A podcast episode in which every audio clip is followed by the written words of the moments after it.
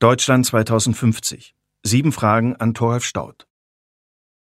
Warum ein Buch nur über Deutschland? Ist es nicht eine fast nationalistische Nabelschau? Anderswo werden die Folgen des Klimawandels doch viel härter sein.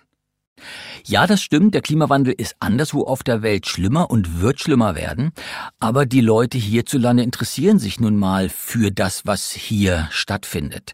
Es gibt eine Menge Forschung dazu, warum die Leute nicht äh, vom Klimawandel erschüttert sind, wie sie es eigentlich ja sein müssten, äh, wenn man den Forschungsergebnissen den Glauben schenkt, den sie verdienen.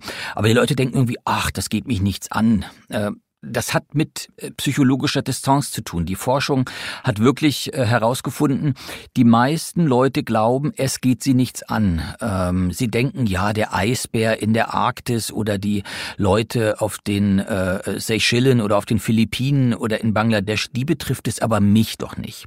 Deswegen haben wir gesagt, wir schreiben bewusst ein Buch über Deutschland, weil die Folgen auch hierzulande hart werden. Ähm, und wir schreiben ein Buch, was im im Jahr 2050 spielt. Das ist der zweite Aspekt von psychologischer Distanz. Die Leute glauben, das ist weit, weit in der Zukunft.